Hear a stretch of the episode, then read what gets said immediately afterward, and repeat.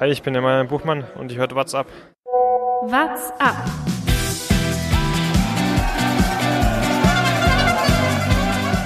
Fahrer wie Toni Martin haben gar keine Freude mehr an der Tour.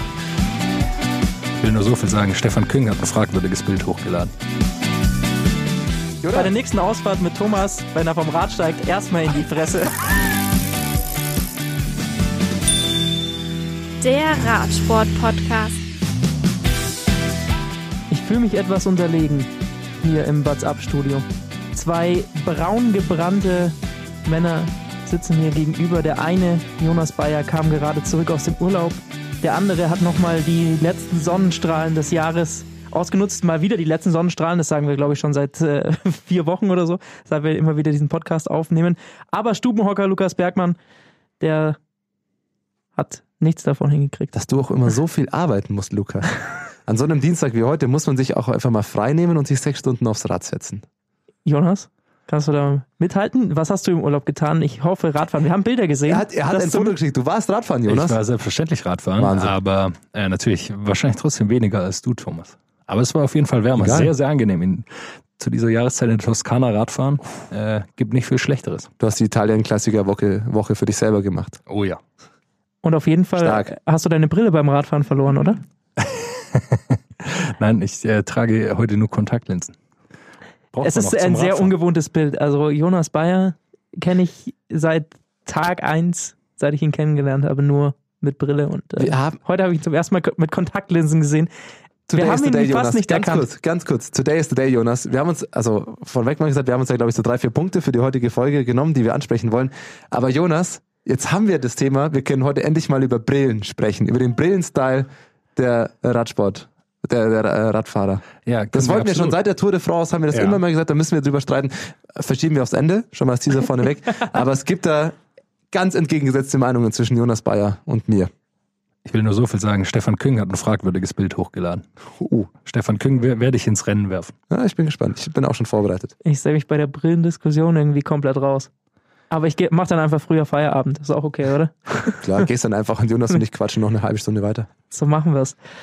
Wir bringen diese Folge erst am Dienstagabend beziehungsweise Mittwoch in der Früh raus. Das hat einen ganz besonderen Grund. Normalerweise ähm, Breaking News. ja am Dienstag äh, immer unsere Folge draußen, alle zwei Wochen. Aber diese Woche haben wir gesagt, wir warten noch den Dienstagmittag ab, denn da gibt es eine ganz wichtige Ankündigung, eine ganz wichtige Präsentation. Die Tour de France 2020 ist. Was ist so lustig daran? Jonas hat mir gerade das definitiv fragwürdige Bild von Stefan Kong rübergeschickt. Okay, quatschen wir nachher drüber, aber das Bild ist, äh, das ist ein Skandal. Wenn wir verlinken dann nachher, weil da, das ist wirklich, äh, weiß ich nicht so ganz, was da los war. Okay, Lukas weiter. Zurück zur Tour de France 2020. Die Strecke ist Out now. bekannt gegeben worden. Heute, an diesem Dienstag. Und ähm, es wird eine interessante Tour de France, das war zu erwarten. Alles, was man in den letzten Jahren ausprobiert hat, um die Tour spannend zu machen, wird nochmal verschärft und nochmal ähm, ja, in Richtung Bergfahrer, in spannendes Kla- Gesamtklassement hingeschoben. Sagen wir mal so, Zeitfahrer wie Toni Martin können eigentlich aufhören, mit Tour de France-Etappen zu planen. Ich glaube, der hat sich nicht gefreut heute, ne? Aber ich, ich denke zurück an unsere allererste Folge, als wir die Tour de France ähm, dieses Jahr, die Strecke vorgestellt haben, haben wir gesagt, ist was für Kletterer, ist enorm hart, enorm viele Berge, alles einfach noch mehr. Wir haben auch gesagt, eigentlich müssen sie jetzt bei der nächsten Tour de France mal wieder ein Zeitfahren machen, damit sie mal wieder ein bisschen einen Ausgleich hinkriegen. Aber sie haben sich gedacht, nee, wir machen dann zwar ein Zeitfahren, aber das am Berg. Und am letzten Tag, äh, das muss man auch nochmal dazu sagen, es geht äh, hoch zum Planche de Belfi. Äh, unglaublich schwer, war dieses Jahr schon im Programm. Und wir hatten es dieses Jahr schon gesagt, äh, ich glaube, es ist weiter so, ASO gegen Team. Ich würde weiterhin unterschreiben, sie, sie versuchen es immer weiter, äh, das zu verschärfen. Wird trotzdem schwer, weil die einfach äh, die besten Fahrer haben. Ja, aber das ist, denke ich, die, die größte Besonderheit oder die größte Auffälligkeit bei der Tour nächstes Jahr. Es gibt nur ein Zeitfahren, ein Einzelzeitfahren. Es wird am letzten Tag sein, es gibt kein Teamzeitfahren und dann ist es auch noch ein Bergzeitfahren. Sprich, wie du vorhin schon gesagt hast, Fahrer wie Toni Martin haben gar keine Freude mehr an der Tour. Und ähm, ja, es kommt halt gerade den, den Kletterern, den Bergfahrern entgegen. Egan Bernal wird sich freuen. Äh, Das Einzelzeitfahren ist nicht seine allergrößte Stärke, aber wenn es dann auch noch bergauf geht, dann ist es vielleicht auch noch was für ihn. Zum Beispiel. Muss man auch sagen, äh, am letzten Tag bedeutet dann auch immer, dass nicht äh, der beste Zeitfahrer oft gewinnt, sondern wer er hat tatsächlich noch genug Power, äh, um da am letzten Tag nochmal sowas raus, rauszuhauen und dann ein gutes Zeitfahren abzuliefern. Also da ist einfach die körperliche Verfassung dann sehr, sehr entscheidend. Und es äh, bedeutet vor allem, dass die Spannung möglichst lange und höchstwahrscheinlich Absolut. nahezu hundertprozentig sicher bis zum letzten Tag ähm, gezogen wird. Vielleicht, das ist, denke ich, mit der Hauptgrund, dass nicht zwei der Tage vorher vielleicht schon jemand feststeht, sondern es wird auf alles auf den letzten Tag ankommen, weil dieses Zeitfahren wird die Tour entscheiden. Und eventuell wird der Sieger auch das gelbe Trikot erst am letzten Tag tragen. Jetzt haben wir ganz hinten angefangen. Bei der Tour de France müssen wir natürlich nochmal nach ganz vorne schauen, das, was für die jeweilige Region wahrscheinlich am wichtigsten ist, nämlich der Grand Depart dieses Jahr in Frankreich, direkt am Meer, Nizza. Das wird äh, traumhaftes Panorama werden. Ist natürlich, meint man, am Meer beginnt, also flach, aber es geht halt trotzdem gleich mal am Anfang, in der ersten Woche, in die Alpen, in die Pyrenäen, die erste Woche, gleich die beiden Hauptbergketten äh, weg. Also im Endeffekt das, was man sonst kennt aus Woche Ende Woche 1, Anfang Woche 2 und dann das Highlight Ende Woche 3, wird einfach gleich am Anfang äh, weggehauen. Und dann ähm, ja, sind die kleineren äh, Bergketten dran über, über die Wochen. Hat mich auch sehr verwundert. Es sind die großen Klassiker fehlen. Es ist weder Alpe d'Huez dabei, noch Tourmalet. Es geht nicht auf den Galibier hoch. Also sehr viel Neues bei dieser Tour de France.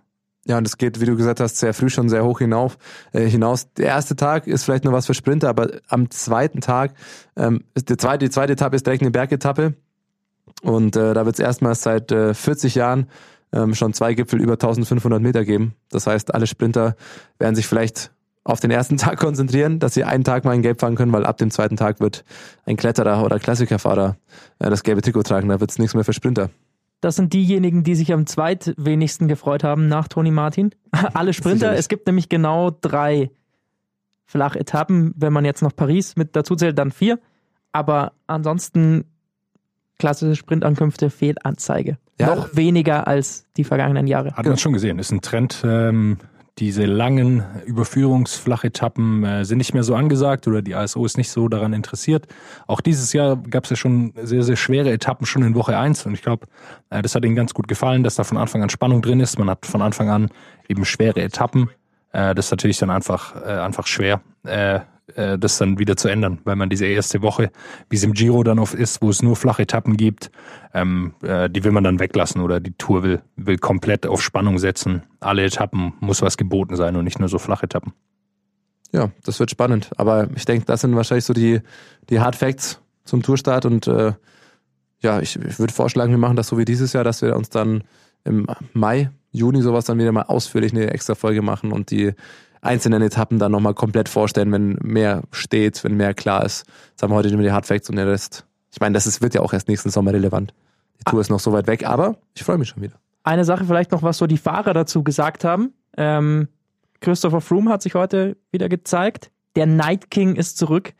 Ähm, ja, ich glaube, er hat wieder alle die- das Fürchten ähm, gelehrt, allein durch seine Präsenz. Hat gesagt, er fährt nächstes Jahr mit und äh, er erwartet, dass Bernal für ihn hilft. Ähm, Das fand wenn ich das spannend. der Fall sein sollte, ist Ineos natürlich wieder schwer zu schlagen. Die Aussage fand ich spannend, weil würde mich interessieren, ob Froome das gesagt hat, weil das Team das schon so intern entschieden hat, oder als ob Froome das jetzt quasi einfach heute entschieden hat. Er kann noch nicht, also Naja, das soll er weiß schon, was er für ein. Standing hat. absolut, aber er, er ist heute zur Veranstaltung hingelaufen, er gibt Interviews noch im Sitzen, er humpelt immer noch, er kann noch nicht vernünftig laufen, aber sagt direkt, naja, der Toursieger dieses Jahr, der, der hilft mir nächstes Jahr. Also ist schon, schon auch eine Ansage, ähm, aber wahrscheinlich wird es so werden. Ähm, Bernal hat sich geäußert, er sagt, es wird eine sehr, sehr schwere Tour, er freut sich drauf, kommt natürlich seinem Fahrertyp entgegen. Ähm, Er geht also auch davon aus, dass er fährt. Äh, Das ist ja auch eine, ein Punkt, wo, wo man sagen muss, okay, so ganz klar ist es nicht, dass der vorjährige Toursieger mitfährt, weil sie müssen dann im Grunde drei mitnehmen, wenn sie Thomas noch mitnehmen. Und Und das ist die Ich bin Frage. gespannt, Garen Thomas, Thomas war am, mit? Am Ja. zurückhaltendsten heute. Also von dem habe ich am wenigsten Aussagen gelesen oder gehört. Also könnte auch sein, dass äh, Vielleicht fährt Thomas nächstes Jahr den Giro, Giro. oder sowas. Ich Auch- kann mir fast nicht möglich. vorstellen, dass sie Bernal, Froome und Thomas mit zu tun nehmen. Aber was natürlich ihre große Stärke ist, dass sie ähm, die, Carapaz kommt ja noch. Carapaz haben sie auch noch, aber dass sie die Hierarchie immer geklärt haben. Also es Ja. gibt nie diese, diese Dispute, die man, wie wir immer auf Movistar draufhauen, wo es da eben, äh, wo die einfach Probleme haben. Das gibt es bei Ineos nicht, zumindest nicht äh, nach außen. Da ist es immer klar, wer, wer die Nummer eins ist. die Franzosen hoffen natürlich äh, auf Pinot und nach letztem Jahr auf Alaphilippe. Der hat mal ganz äh, zurückhaltend gesagt, ich schaue mir das mal ganz in Ruhe an, wie ich dann da in Form bin. Will da überhaupt keinen Druck auf sich kommen lassen. Ich glaube, ganz so locker sieht es in ihm nicht aus. Ich glaube, er weiß, dass die Franzosen von ihm nochmal sowas erwarten. Das ist eben diese Bürde nach so einer riesen Tour de France. Ja klar, und er will es ja auch nochmal zeigen. Er will ja auch zeigen, dass es eben kein Ausrutscher war, dass er das äh, nochmal beweisen kann. Ganz spannend finde ich da, dass Bardet eben gar nicht mehr so in dieser Gruppe dabei ist, der Franzosen, auf die die hoffen, sondern dass Pinot da wieder reingerutscht ist, jetzt als, als großer Hoffnungsträger mit Alaphilippe zusammen. Äh, und Bardet, der muss jetzt erstmal zusehen, äh, dass er nochmal in so eine, in so eine Form reinkommt, wie er sie schon mal hatte. Ja. Aus deutscher Sicht hat man hauptsächlich äh, Ralf Denk gehört, der gesagt hat, die Route macht die Teamzusammenstellung einfacher für ihn. Ja, nicht nur die Route, vor allem, dass, dass das Mannschaftszeitfahren fehlt. Genau, das äh, ist ein großer Pluspunkt, sagt er. Ja, kann ich mir gut vorstellen. Sie müssen nicht mehr schauen, dass sie, das war ja dieses Jahr so ein bisschen Manko, dass Border im Teamzeitfahren da äh, gut verloren hat auf die Top-Teams. Das wird nächstes Jahr nicht mehr so sein. Das heißt, sie können gut schauen, dass sie ja, wahrscheinlich Buchmann ein paar Berghelfer zur Seite stellen und für Sage noch ein, zwei ähm, Sprintanfahrer hinstellen und ähm, können, haben sich eines, einen, eines Problems entledigt. Absolut, absolut. Die werden auf jeden Fall für Buchmann fahren wieder, wollen ihn sicher wieder da vorne drin sehen, deshalb ähm, da werden sie die Leute mitnehmen. Also wir sehen auf jeden Fall viele Bergfahrer. Das ja. glaube ich ist klar. In den äh, Teams der Tour de France 2020, relativ früh, beginnt die ist schon Ende Juni, ist man auch gewohnt, und ist schon Mitte Juli fertig. Am 19. ist äh, die letzte Etappe. Also ähm, noch weit vor den Sommerferien. Wenn ihr aber schon, äh, was ganz cool ist, dass natürlich Planche de Belfi ist sehr nah an, an Deutschland dran. Ähm, das heißt, schönes Zeitfahren da am Schluss, entscheidender Tag, äh, ist nicht lange so auch noch. Ja. Also das heißt, du kannst dich hinstellen und es ist nicht nach einer Sekunde vorbei, ja. sondern äh, da kommt über drei, vier Stunden immer wieder ein Fahrer vorbei. Ja. Kann man schon ins Auge fassen, wenn wenn man jetzt schon Urlaubsplanung betreibt. Ich finde auch Nizza ähm, tatsächlich äh, hübsch. Das, hübsch. Ich meine, da, die ersten zwei Etappen ähm, starten beide in Nizza. Also man kann schon mal mehr Urlaub machen und dann noch ein bisschen Radsport gucken. Lukas und ich haben vorhin schon gequatscht, ähm, wir nächstes Jahr auch wieder unser ähm, Sommertrainingslager irgendwo abhalten. Und nachdem dieser Italien und Giro dran war, finde ich, wäre nächstes Jahr Tour de France Berge. Ich hätte Bock. Und das, äh, also, aber wir dürfen das jetzt nicht zu sehr ausdiskutieren, sonst werde ich traurig, weil da steht noch so ein langer Winter an. Ja, das stimmt. Da kann der Night King noch so viel. Komm, der, der bringt dann den Sommer zurück, wenn dann wieder. Christopher Froome ist auf jeden Fall der Top-Favorit für mich. Also muss man abwarten, wie er aus der Verletzung zurückkommt, aber ja. ich bin mir sicher, Ineos kriegt das hin. Definitiv. Das. Was ist sonst passiert die letzten Wochen? Oder sind wir, wir sind fertig mit der Tour, glaube ich. Ich glaube auch. Äh, wir sind auch fertig mit der Saison im Großen und Ganzen, das muss man leider sagen. Ähm, aber ein riesiges äh, Radsportmonument war natürlich noch diesen Samstag, Lombardei-Rundfahrt. Das war noch mehr. Ja, es war, aber das, äh, glaube ich, war das absolute Highlight der vergangenen Woche. Monument des Radsports. Eines der fünf Monumente, ja. Und ähm, Trek hat, glaube ich, einen ganz guten Saisonendspurt hingelegt. Ja, Borke Mollema äh, gewinnt das Ding tatsächlich von Trek eben und der stellen ja auch schon der Weltmeister, deshalb äh, natürlich ein super Saisonausklang. Wir hatten auch schon so ein bisschen darüber gesprochen, wie gut es für Trek lief. Ich sehe es gar nicht so. Ich finde es eher lustig, dass jetzt die zwei Fahrer quasi so ein bisschen die Saison retten, wo, wo sie doch klar eigentlich das Ziel haben, ähm, mit, mit Richie Porte eine Grand Tour irgendwas zu reißen. also äh, das Team richtet sich schon sehr, sehr klar auf Grand Tour aus, ähm, haben Nibali jetzt dazu geholt, aber bisher läuft da eben noch gar nichts. Also sie kriegen das gar nicht hin äh, da was zu reißen. Deshalb wird spannend, ob nächstes Jahr eben diese Klassikerfahrer, die sie auch haben, äh, quasi das Team prägen mit Siegen oder ob sie es tatsächlich schaffen, auch mal äh, im Gesamtklassement was, was zu erreichen. Degenkolb haben sie weggeschickt, also ein bisschen was sind sie schon weggegangen von dieser Klassikerkultur. Ja, war auch wieder spannend. Äh, Lombardei und Fahrt anzuschauen. Also Buchmann ja, äh, seine Attacke weggefahren. Dann dachte ich tatsächlich, äh, Roglic krönt seinen perfekten Herbst noch irgendwie. Ähm, ist dann auch stark nochmal weggefahren, aber konnte es dann nicht ganz durchziehen, beziehungsweise haben sie ihn, glaube ich, auch nicht fahren lassen. Ich glaube, bei Roglic war klar, wenn du dem zu viel Vorsprung gibst, dann, dann ist das durch. Und dann hat Mollema seine Chance da genutzt. War und hat auch davon profitiert, muss man auch dazu sagen, dass in der Verfolgergruppe zu viele gute Fahrer waren und die sich nicht einig waren, weil keiner wollte den anderen nach vorne fahren. Ähm, das, also sie hätten, das ja an sich hätten sie gewollt, hätten sie das geschafft. Hätten sie die Lücke zu Mollema, der war ja, glaube ich, immer nur 40 Sekunden sowas vorne, auch bei acht Kilometer noch. Das hätten sie zufahren können. Also sie waren sich so uneinig und keiner wollte wirklich Führungsarbeit und wirklich Druck machen. Ähm, davon hat Mollema natürlich profitiert macht natürlich so ein Klassiker immer aus. Es ist eben nur eine Etappe. Äh, es geht nur um den Tagessieg. Ähm, die sind nicht daran interessiert, also Roglic ist nicht daran interessiert, dann Valverde mit nach vorne zu bringen, Woods, äh, um mit denen dann irgendwie in den Sprint reinzukommen. Hat er natürlich kein Interesse dran. Das heißt, da gibt's sehr viel taktische Spielchen. Und Mollema hat einen sehr, sehr guten Zeitpunkt einfach erwischt, zum loszufahren. Das war dieser vorletzte Anstieg. Äh, sehr viele Attacken schon ähm, von, äh, von vielen verschiedenen Fahrern. Und Mollema setzt dann eben eine entscheidende Attacke, wo dann keiner mitgeht, alle sich so ein bisschen anschauen. Und dann ist es eben eine Möglichkeit, äh, so ein Ding mal zu gewinnen.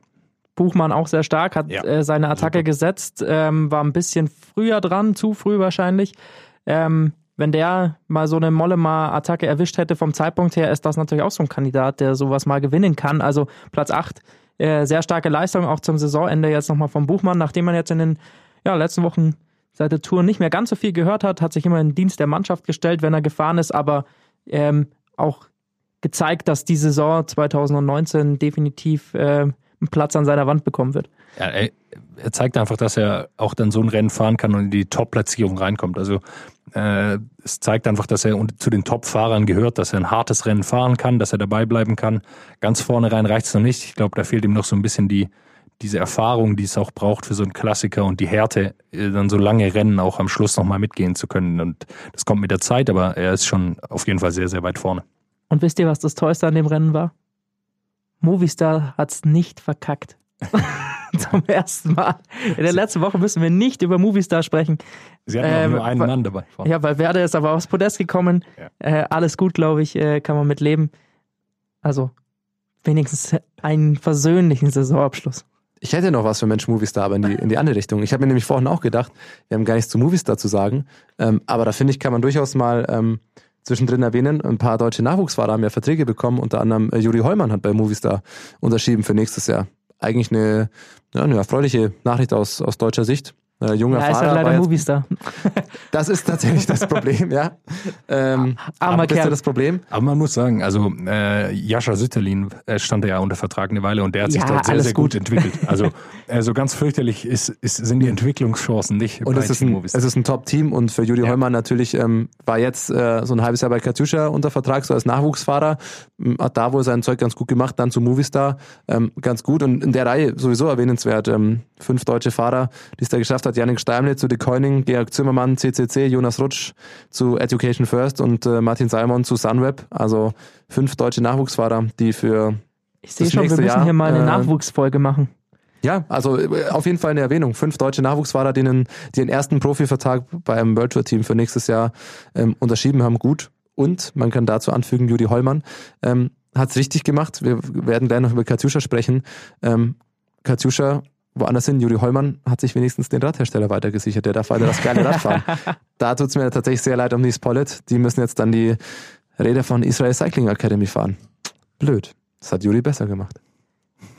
Aber um nochmal zurück äh, zur Lombardei-Rundfahrt äh, zu kommen, denn ähm, diesem Tag, nicht nur der Lombardei-Rundfahrt, widmen wir unsere Highlights der Woche. Ausreißer und Ausrutscher. Der Ausreißer, zudem haben wir einfach mal den kompletten Samstag gemacht. Schöner Tag. Thomas und ich haben vorhin nochmal den Samstag Revue passieren lassen. Es war ein richtig geiler Sporttag. Ich habe sehr nicht- wenig gemacht. ja, das äh, natürlich, aber das gehört ja zu einem richtig geilen Sporttag dazu, dass man es vom Fernseher verbringt.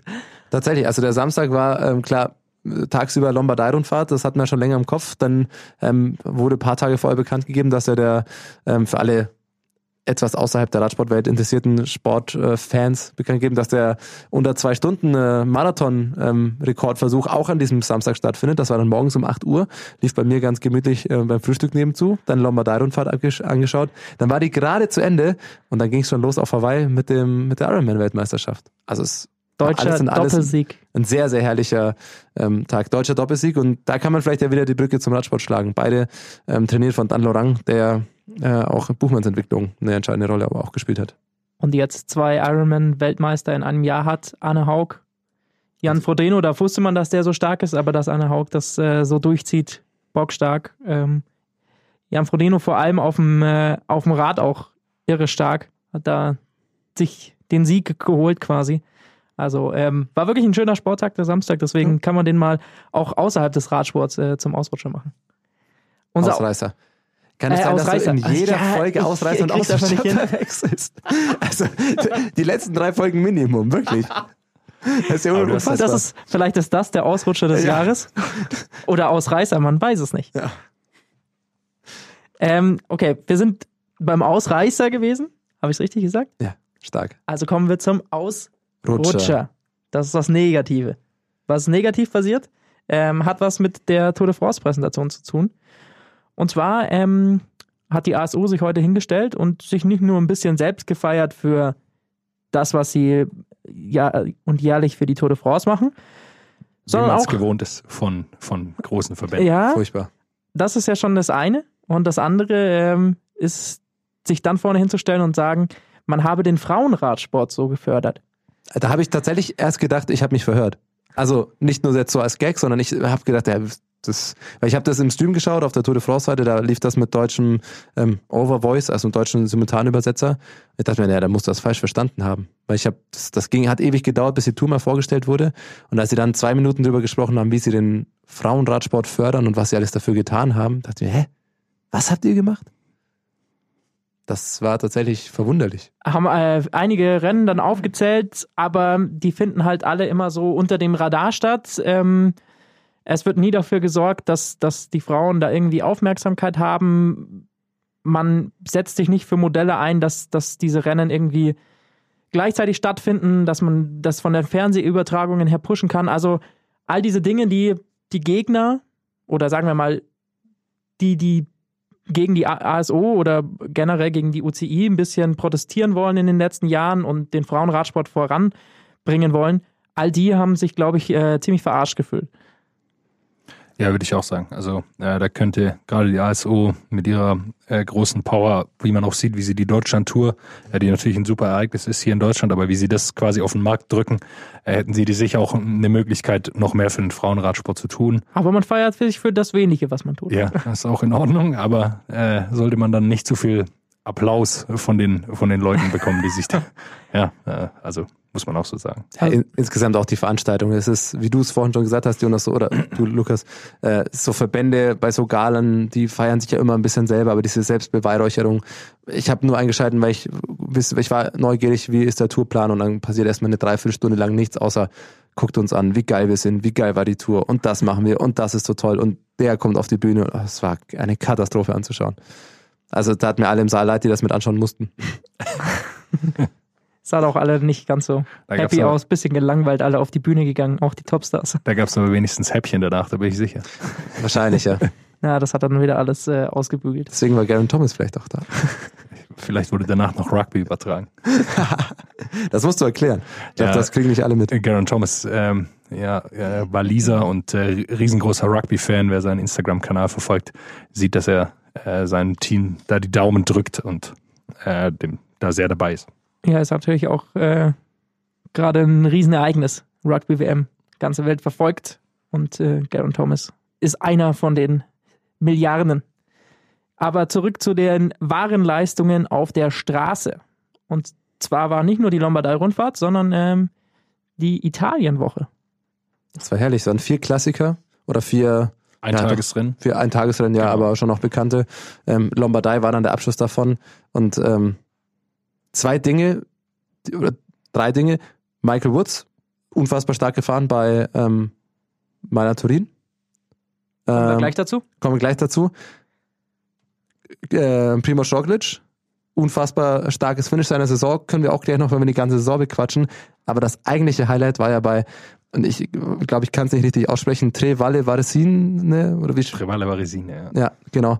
Die Fehlleitung der Verfolgergruppe. Ja, das war ein bisschen übel. Das war unfassbar. äh, Was heißt unfassbar? Das ist ja, glaube ich, nicht das allererste Mal, dass das vorkommt, aber es war, ich habe mir das angeschaut, das war wahnsinnig. Luis Leon Sanchez ist vorne, biegt richtig ab an einem Kreisverkehr. Ich glaube, er hatte 18 Sekunden äh, Vorsprung. Dann kommt die Verfolgergruppe, die fährt hinter so einem, äh, also für alle, die es nicht gesehen haben, die, die fährt dann hinter so einem Motorrad hinterher und die brauchen, glaube ich, bestimmt 20, 30 Sekunden, ne? Bis sie irgendwann merken, da stimmt doch was nicht, hier ist nicht die Strecke. äh, und dann irgendeiner checkt das dann, dreht dann um und langsam bremsen alle ab. Auch der Motorradfahrer checkt, glaube ich, so langsam, oh scheiße, ich bin falsch gefahren. Ja, wird- Drehen die alle wieder um und müssen ähm, umdrehen. Und in der Gruppe waren Leute wie Nibali, Toins, Valverde, Formulo. Das Ganze war 15 Kilometer vor dem Ziel. Die haben sich furchtbar aufgeregt, hat natürlich das ganze Rennen irgendwie verfälscht. Luis Leon Sanchez hat sich wahrscheinlich, er hat es wahrscheinlich nicht direkt mitbekommen, aber wäre erstmal gut für ihn gewesen. Hat er schon mitbekommen, kann ich dir sagen, dass das ihm über Funk gesagt wurde. Wahrscheinlich, das ja. ist jetzt eine größere Lücke. Also gut für ihn. In erster Linie hat es dann doch nicht geschafft, weil, aber das war natürlich sensationell. Auch die Fahrer, wie die, wie die reklamiert haben und gesagt haben, ist das das euer Ernst? furchtbar. 15 Kilometer vor dem Ziel, ähm, die Gruppe falsch leiten, hat natürlich das ganze Rennen irgendwo verfälscht. Muss Ja. man, muss man generell sagen, italienische Rennen, das ist immer ein bisschen eine Eigenart. Also bei der Lombardei-Rundfahrt hat man es am Ende auch nochmal gesehen. Da gab es, glaube ich, zwei oder drei Kilometer vor Schluss in der Abfahrt nochmal einen Kreisverkehr, der Oh ja. durchfahren wurde. Unfassbar gefährlich. Ähm, mit zwei Verkehrsteilern in der Kurve. Also es Ich glaube, war, Valverde war es sogar, der da Ja, über den Teiler nochmal über die Verkehrsinsel drüber springen musste, weil er die Kurve knapp. nicht bekommen hat. Genau. Molle war, war sehr knapp, weil Valverde ist noch, musste noch drüber springen. Also das war, da war einiges los. Ja. Äh, Aber zu Trevale war das Szene noch, weil ich glaube, es war dann so, dass Roglic in der dritten Gruppe war, also quasi in der zweiten Verfolgergruppe und durch diese Ding halt an die Gruppe mit rankam und der hatte Mhm. das Rennen am Ende gewonnen. Also im Endeffekt, klar, Roglic stark gefahren, auch wie er dann kurz vor Schluss einfach wegfährt und entweder bekommt keiner wirklich mit, weil er, er ist nicht aufgestanden, ähm, er hat das im Sitzen einfach angefahren, ähm, oder sie wussten alle, sie können das nicht machen, nicht mitgehen, weil er ein zu starker Zeitfahrer Mhm. da auch ist. Also sehr, sehr starkes Finish von ihm, aber ist halt irgendwie bitter. Wenn die nicht fehlgeleitet worden wären, ist halt alles Spekulation, aber wer weiß, ob äh, Roglic da überhaupt noch mit, bis zur Spitze mit vorgekommen wäre. Wer ist der Veranstalter von diesen Rennen? Wisst ihr das zufällig? Auf jeden Fall werden sie sich wahrscheinlich auf der nächsten Weihnachtsfeier oder sowas dann auch für ihre Routenführung oder sowas feiern. Kann ich mir vorstellen. Kann sein. möglich ist es. Ja, es war auf jeden Fall unterhaltsam. Man hat drüber gesprochen. Aber wir haben schon angekündigt, äh, wir wollen nochmal auf äh, Mailand-Turin äh, zu sprechen kommen, weil Michael Woods da äh, richtig schöne Zahlen rausgelassen hat. Stravazen.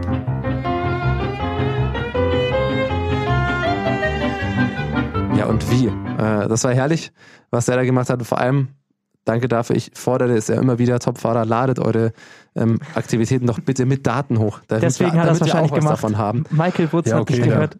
Dann lade ich es halt nächste Woche hoch. Ja, auf die Watt bin ich gespannt. Sehr gut. Kriegst du eine Glüh äh, Glühbirne zum Leuchten? Ja, ich habe kein so ein Wattenmesser. Powermeter. Leider.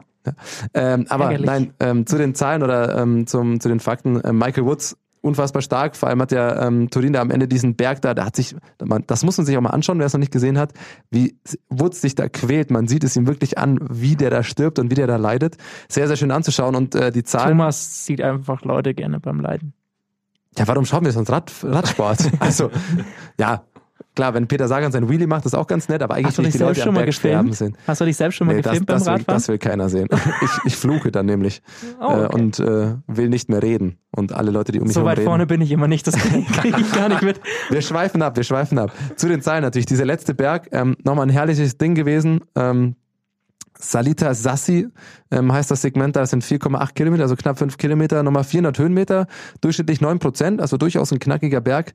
Ähm, und da fährt Michael Woods halt nochmal mit 434 Watt insgesamt den Berg rauf. Ähm, das sind 1800 Wamm. Die, Hälfte, die erste Hälfte davon mit über 2000 Wamm. Also wenn er unter den Bedingungen fährt, fährt er in einer Stunde 2000 Höhenmeter. Das ist komplett absurd. Richtig krass. Ähm, und dann auch der Schlussanstieg nochmal. Finale Superga. 6% im Schnitt, 633 Watt für 42 Sekunden. Das war das absolute Finish. Da haut er nochmal so rein. Richtig, richtig gut. Ähm, und ein Segment fand ich auch nochmal ganz spannend. Ähm, das ist hier, sind nur 340 Meter, heißt Max Percent. Der Name ist Programm. Das ist nämlich Steigung 24 Prozent. Da ist da, wo es richtig steil ist. Ähm, da hat Michael Woods nämlich nur den sechsten Platz geholt, obwohl er 458 Watt da in die Pedale drischt. Und wer hat den kommen? Egan Bernal letztes Jahr noch. War da ganze sieben Sekunden noch mal schneller ähm, und auch er mit 467 Watt da. Also das ist, das muss man da wahrscheinlich auch treten. Ich glaube, wenn du da unter 400 Watt trittst, dann rollst du rückwärts einfach wieder runter. Ähm, aber richtig, richtig gut. Hat sich da hochgequält. Ähm, und einen Kommen hat er sich zumindest geholt, weil er bei dem gesamten Bergstück ist er nämlich tatsächlich nur Zweiter, da Thibaut Pinot letztes Jahr eine Sekunde schneller gewesen. Den ganzen letzten Berg. Das von der Abteilung zahlen von mir. Sehr, sehr schön. Schön anzuschauen. Wir schenken, was schenken wir Thomas zu Weihnachten? Strava-Trikot. Strava-Trikot. Irgendwas in die Richtung. Ja? Fällt uns schon was ein. Ähm, das war's mit der Radsportsaison, bis auf ein World Tour Rennen, das noch ansteht. Ähm, China ähm, ist jetzt eher so ein Ding zum Testen, sage ich mal, für viele Teams. Ähm, Wo einige noch hin müssen. genau. Ja. Pascal Ackermann hat, äh, fährt zum Beispiel mit, aus deutscher Sicht. Und äh, mit dem haben wir vorher gesprochen. Der hat schon gesagt, so, ah ja, China, Er muss. er muss hin, war zumindest sein Wortlaut. Also er hat es nicht komplett äh, verurteilt, aber ähm, Kann er ja auch nicht. er hat auch keine Liebesbekundungen zu Gangxi abgegeben. Und ähm, ähm, ihm haben wir eine unserer Kategorien gewidmet, die wir jetzt in äh, Wir haben eine neue Rubrik. Zeit- eine neue Rubrik. Ähm, Schnellfragerunde. Die Schnellfragerunde. Und da hören wir mal rein, äh, wie sich da Pascal Ackermann geschlagen hat. Äh, Espresso oder Cappuccino? Espresso. Großes Blatt oder kleines Blatt? Großes Blatt. Watt oder Wamm? Was? Watt? Watt oder Wamm? Die virtuellen Höhenmeter. Oder schaut ihr da gar nicht drauf? Okay, Banane oder Gel? Banane. Ortsschild, Sprint oder Tour de France, Etappe? Ortsschild-Sprint. Und jetzt die entscheidende Frage, Mama Lauda oder Johnny Depp? Johnny Depp. Oh nein, stopp, Mama lauter. Gut, dass er sich nochmal, Ich bin ein Fan. Ich bin ein Riesenfan von gut, dass er sich noch mal korrigiert hat am Ende. Ich bin ein Riesenfan von Pascal Ackermann, Das war ich vorher schon. Aber bei dieser Frage, die habe ich mir ein paar Fahrern gestellt und manche haben einfach irgendwas gesagt und keiner hat sie so ernst genommen wie Pascal Ackermann. Halt, halt nein, ich muss noch mal revidieren. Sensationell. Ja, aber und, gut, Mama Lauda über Johnny Depp ist ja auch keine Frage. Also in der Hit-Kategorie, oder Jonas? Das ist nicht deine Musik, glaube ich, ne? Nein, das ist nicht. Ja, aber man kann dazu erwähnen, Jonas ist auch nebenbei manchmal DJ und der legt da ganz anderen Shit zu aus. sehr, zu sehr seltenen Anlässen. Ich wollte ich wollte noch schnell eine Sache sagen zu den italienischen Rennen, was man gesehen hat, ähm, wie sehr die Wetterbedingungen bei der WM Einfluss genommen haben. Also man hat die ganzen Fahrer gesehen, die jetzt äh, nochmal in super Form waren, Roglic, Woods, äh, die einfach äh, sehr, sehr gut gefahren sind und bei der WM aber keine Chance hatten, weil sie einfach, äh, weil die Wetterbedingungen ihnen da keine Chance gegeben haben. Also es hat wirklich einen sehr, sehr großen Einfluss gehabt, meiner Ansicht nach zumindest, äh, wie da das Wetter war und welche Fahrer dann gar nicht mehr richtig ihre Leistung abrufen konnten. Du hast die Zahlen vorher gesagt, was Woods da noch treten kann, eben in dieser letzten Woche. Sehr gute Überleitung, weil ich habe auch noch einen Punkt, den wir fast vergessen hätten vom Wetter. Münsterland Giro haben wir das, das Riesenrennen haben wir fast äh, unter Deck gekehrt. Und da kann man natürlich auch sagen, es war Wetter wie bei der WM. Kalt, hat geregnet. Ähm, Ja, das war am vor allem Ende- wegen einer, einer Story war es. ein ja, eine. Story. Die Ergebnisse noch, Ackermann wurde am Sprint Zweiter, ähm, Alvaro Hodek hat dann gewonnen, knapp. Ähm, aber natürlich die Story, ähm, die der Münsterland Giro mitbekommen hat. Und ich muss tatsächlich nochmal, es gab ja ein, ein Handgemenge. Und Wir haben den Link zum Video nochmal in die Beschreibung auf, äh, bei unserem Podcast mit reingehauen. ich Also, hoffe und denke, dass den an jeder und das schon ge an, gesehen hat. falls aber noch nicht gesehen habt. Oder man kann es auch einfach nochmal anschauen. Das kann man, finde ich, nicht oft genug sehen. Ein Handgemenge. Und für mich ist ja die Einleitung des Handgemenges überragend. Ich hoffe, man hört das im Video. Ich spiele es nochmal ab. Die Einleitung. Wie haben Sie den Sprint gesehen? Das ist, ich, ich hoffe, man hat es gehört. Hey, Ähm, es ist, genau. Es ist also dann Max Weichheit beim Interview, dann kommt Florian Seneschal und es kommt einfach nur, hey you, puff. Überragende Einleitung. Also, warum Glück Namen er- oder warum zum Beleidigung? Glück hat er einen Helm auf. "Mm, hey du, puff. Sensationell. Kannte den Namen wahrscheinlich nicht. Ja, aber was war der Hintergrund dahinter? Den muss man natürlich schon auch erklären. Es ging um den, äh, Den Sturz, der, der kurz vor Ziel ähm, nochmal passiert ist und da hat Seneschal wohl ähm, gemeint, Max Weichheit hat da eine Schuld mit daran an diesem Sturz. Sonst wie im Nachhinein muss man sagen, dass, glaube ich, hat er auch die ganze. Radsportwelt äh, sich auf Max Weichheits Seite geschlagen hat und Seneschal gemeint hat, nee, das geht so nicht. Und mittlerweile hat sich auch Seneschal schon entschuldigt und meinte, das meinte Aber er gut, nicht dass so. Weichheit äh, einen Helm auf hatte. Den kann er jetzt auf jeden Fall austauschen. Aber es passiert was in den Interviews. Hey you! Ich finde es lustig, dass du gerade sagst, er hat sich entschuldigt, äh, er hätte sich auch besser entschuldigt, wenn Walscheid Schuld gehabt hätte. Also Ja, ja, selbst wenn Walscheid Schuld gehabt hätte, äh, kein Grund, dem Mann eine Ein- reinzuhauen, Das ist richtig. würde ich sagen. Aber hey, es passiert was. Ich bin ja, egal Es ist was, was ich, ich bin Fan davon, wenn in Interviews direkt nach Spielende Wenn sich die Leute Ende, Ende- prügeln. Nein, nein, wenn Thomas was passiert. Thomas geht zum sehen. Ja, Boxen. Freunde, jetzt Geht zum mal Boxen, auf. das ist Radsport. Ja, natürlich, aber hey, ganz Da werden ehrlich, die es Kämpfe. Rad an Rad ausgetragen und ich Faust an Faust. Ja, ja, ja, aber das gehört dazu. Ja, Ich will nicht so ein Interview hören, wo er gesagt hat, ja, das war gut heute und das war schlecht und dann müssen wir we stick to our plan und bla bla bla und bla bla bla, dann gibt's halt mal einen Schlag auf den Helm, mein Gott. Ja, ganz ehrlich, gehört oder? nicht dazu. Ja, Das es gehört nicht schon mal dazu. klar so das hab sagen. ich, Okay, ich habe Jonas. nicht gesagt, es gehört dazu. Aber lieber passiert mal sowas, als dass wir 100% Fußballerinterviews bekommen. Also, Jonas, Ganz ehrlich, oder? bei der nächsten Ausfahrt mit Thomas, wenn er vom Rad steigt, erstmal in die Fresse. Hau Helm. Erstmal, hey you. Okay, damit er gewarnt ist. Sensationell. Ja, komm. Also äh, echt nochmal turbulente Szenen zum Ende dieses Radsportjahres, zu dieser Radsportsaison. Lasst uns ein bisschen äh, Revue passieren. Wie hat euch die Saison getaugt? War natürlich, das haben wir oft genug angesprochen in diesem Jahr, die Saison der jungen Fahrer, das hat sich komplett durchgezogen.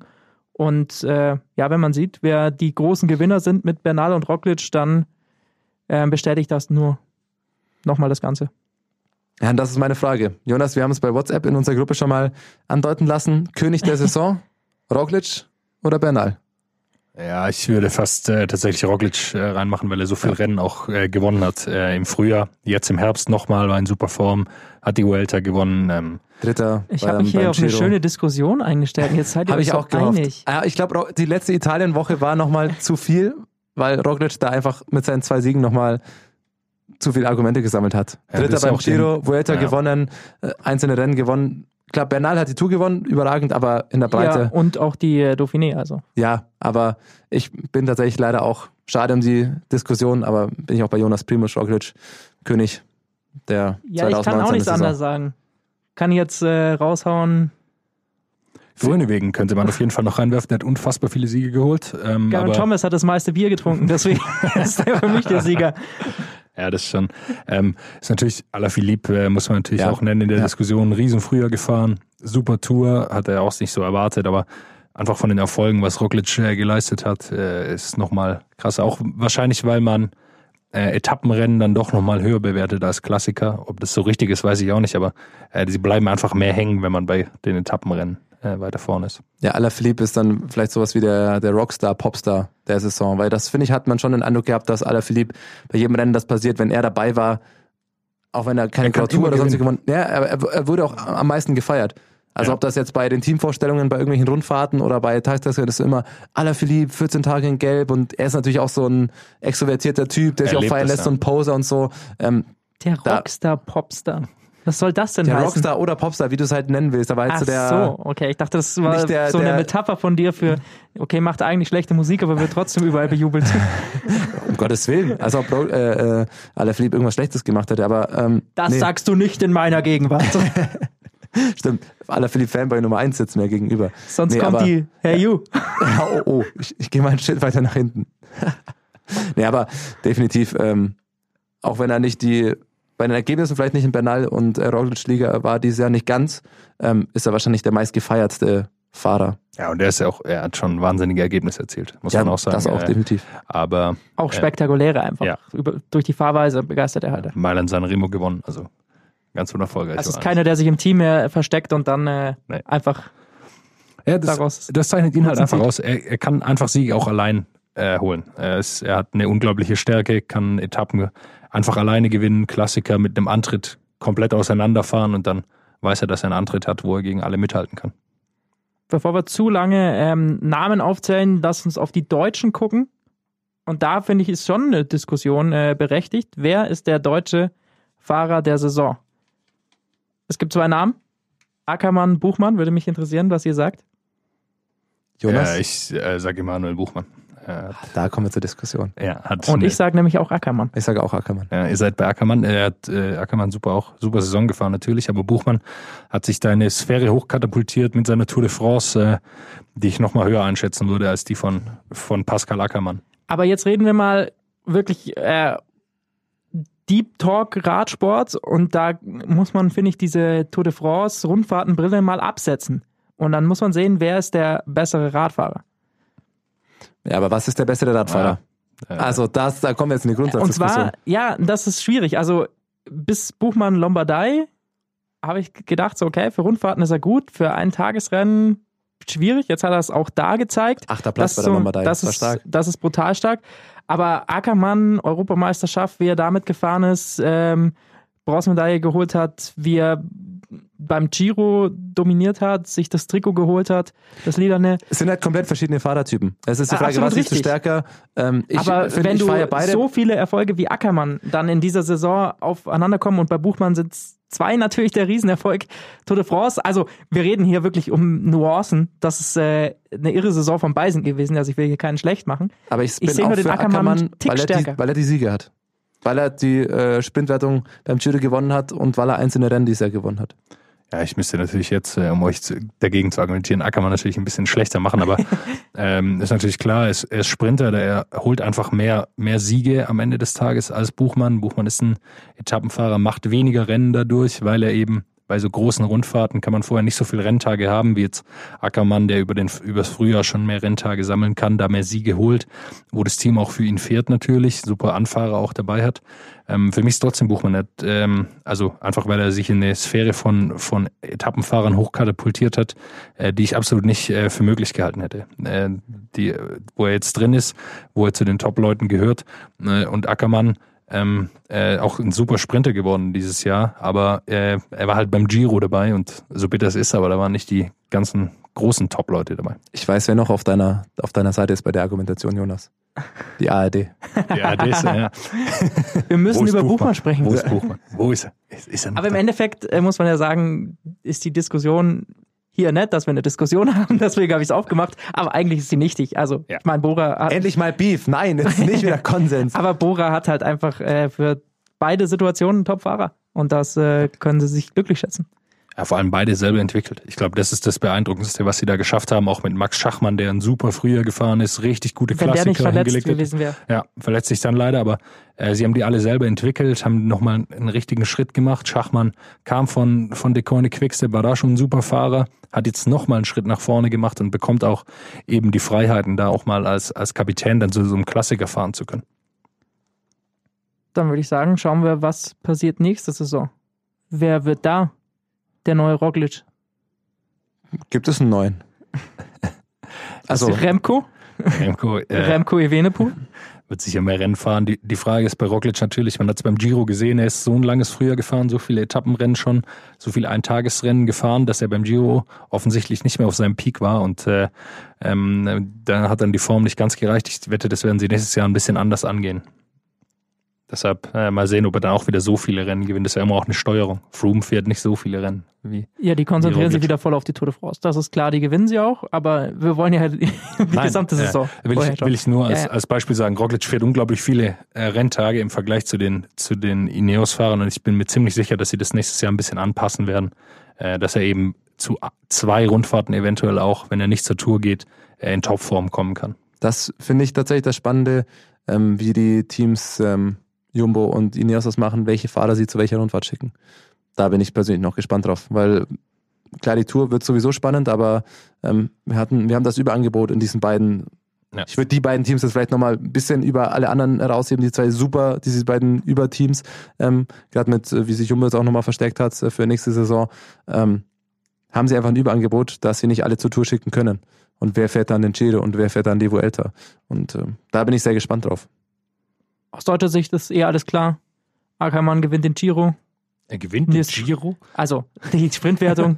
Nils Polit gewinnt Paris-Roubaix. Das wär, da, bin ich Buchmann, gespannt drauf. Buchmann die Tour de France, Schachmann die nächstes- Weltmeisterschaft. Also ist Also, alles, okay. alles gemacht für, für die nächste Saison. Okay, jetzt weiß ich, wo du hingehst. ja, aber, da, Gerschke holt sich das Bergtrikot. ja. aber da kann man, Das ist dann die, das Highlight des Jahres für uns. aber da kann man tatsächlich, ähm, da bin ich gespannt drauf. Ähm, holt sich Pulitz einen Klassiker, holt sich Pulitz einen Sieg nächstes Jahr. Er muss erst mal gucken, wie das Team aufgestellt ist, weil das ist äh, tatsächlich das Wichtigste, über was man äh, fürs kommende Jahr sprechen muss. Katjuscha hat sich vom äh, Katjuscha-Dasein verabschiedet und ist äh, jetzt unter neuem Namen. Vielleicht läuft es dann einiges besser. Die Israel Cycling Academy hat die World Tour Lizenz übernommen. Es war schon so ein bisschen abzusehen. Ich dachte es mir ab dem Zeitpunkt, wo Dan Martin ähm, zu ihnen gewechselt ist, ich konnte mir nicht vorstellen, dass da nicht schon klar war, dass da was kommt. Der Plan war mit Sicherheit da. Da ging es sicher auch um vertragliche Details. Wie sieht's mit den Fahrern aus, die da noch unter Vertrag stehen? Das sind ja alle Sachen, die da geklärt werden müssen. Ähm, für Pollitt jetzt auf jeden Fall sicher mal äh, insoweit beruhigend, dass er auf jeden Fall weiß, dass er nächstes Jahr in der World Tour fahren kann.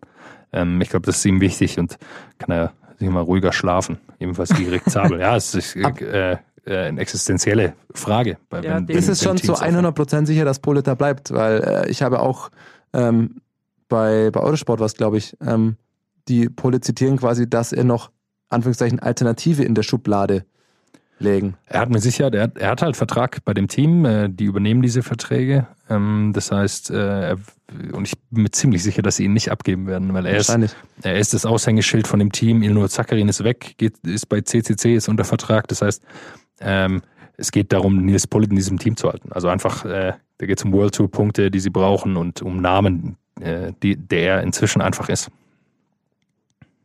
Ein Altmeister, der noch gewechselt ist. Mark Cavendish hat ein neues Team. Man darf wieder Hoffnung haben, dass er bei der Tour de France zu sehen ist. Bei Bahrain Merida ab äh, kommender Saison. Also, die haben sich Cav gesichert. Ja, äh, weiß ich nicht, aber nochmal in die Form kommt. Glaube ich auch nicht. Äh, aber Schön wär's. äh, ja. Mark Cavendish, ganz interessant, ähm, schaut man dessen Insta-Story. Ähm, das fand ich auch ganz geil. Der hat heute so ein kleines Video gepostet. Ähm, New Bike Build Day. Der baut sich sein Rad selber zusammen, so ein bisschen. So sieht es da zumindest aus. Ähm, er dreht da, arbeitet da unten am Tretlager ein bisschen mit und schraubt da irgendwas rein. Ähm, sonst präsentieren die Profis ja New Bike Day. Hier, das Rad hat mir der Sponsor hingestellt. Cavendish will vielleicht so rüberkommen, als ob er da selber ein bisschen mitarbeitet. Oder vielleicht hat er einfach Spaß am Basteln. Oder hat halt Zeit, weil er nicht mehr so viel Rennen fahren darf. Genau, aber fand ich ganz cool. Ja, dann ähm, machen wir für heute zu, würde ich sagen. Macht's gut. Hey, you. Jetzt geht's los. What's up? Der Radsport-Podcast.